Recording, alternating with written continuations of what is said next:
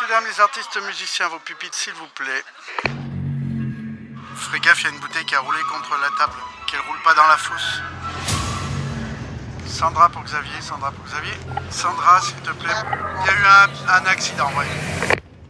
Coup de théâtre à l'opéra. Épisode 9. Un éléphant en coulisses. On emprunte donc euh, un escalier en métal.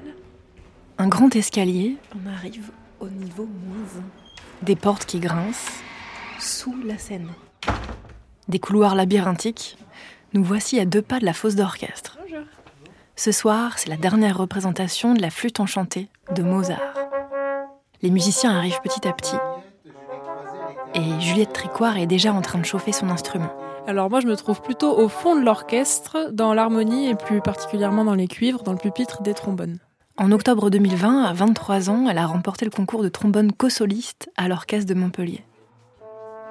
Pendant quelque temps, elle a même été la seule femme en France titulaire d'un poste de tromboniste dans un orchestre symphonique. Je serai surtout très heureuse le jour où j'aurai plus à me réjouir de ça en fait, ce sera juste normal et voilà.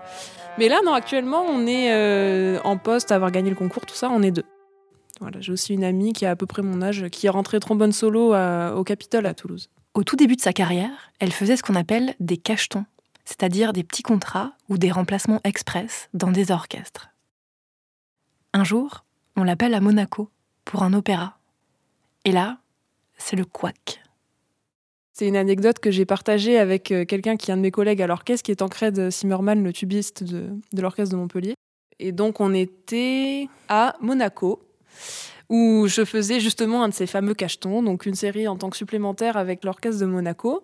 Et c'était l'opéra euh, Nabucco. Et là, en l'occurrence, on était en arrière-scène.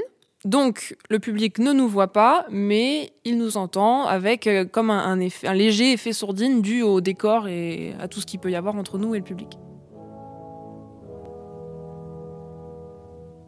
Donc l'opéra de Nabucco, je sais pas combien de temps il fait, mais je sais quand même relativement long. Et on avait une intervention qui était courte. Et c'est souvent ça en musique de scène. On n'a pas grand chose à jouer, mais quand il faut jouer, il faut être réveillé, il faut être présent. Bon, voilà. Et donc, euh, faut bien déjà imaginer que c'était salle pleine, il y avait la presse, il y avait, enfin bon, il y avait du monde dans la salle quand même. Donc euh, voilà. et donc, on se prépare à jouer. Et juste avant qu'on intervienne, il y avait euh, je ne sais quel changement dans le décor. Je sais pas si c'était un rideau qui se lève, qui se baisse, mais enfin, il y avait un, mouvement de décor qui avait un léger grincement. Un petit truc comme ça, léger, mais bon, euh, qui pouvait être marrant. Enfin.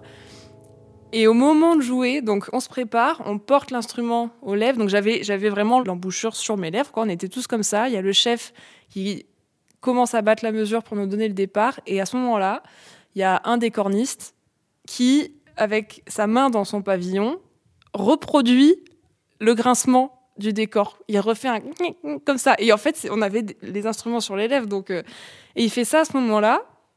Et moi, je, je, je, en fait, je, je ricane quoi. Je fais un comme ça. Sauf que faire ça avec un trombone sur les lèvres, et ben en fait, ça a déclenché la vibration. Et là, j'ai rigolé dans mon trombone. Et ça fait un bruit, mais énorme.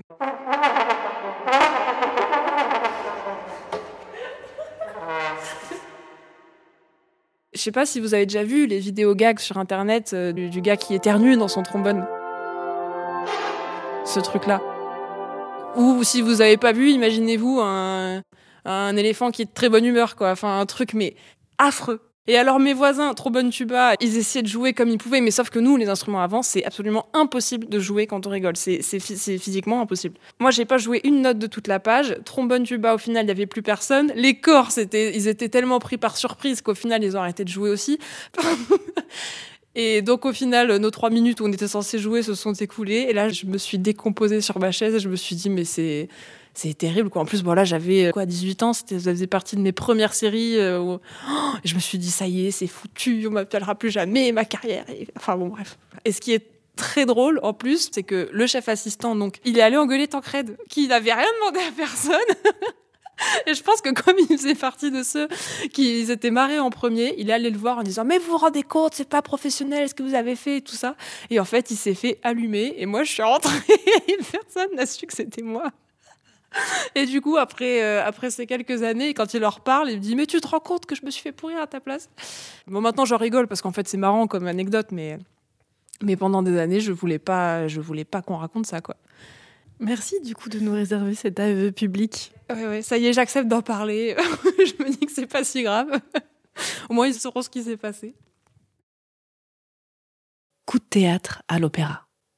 Des histoires courtes, de longs moments de solitude.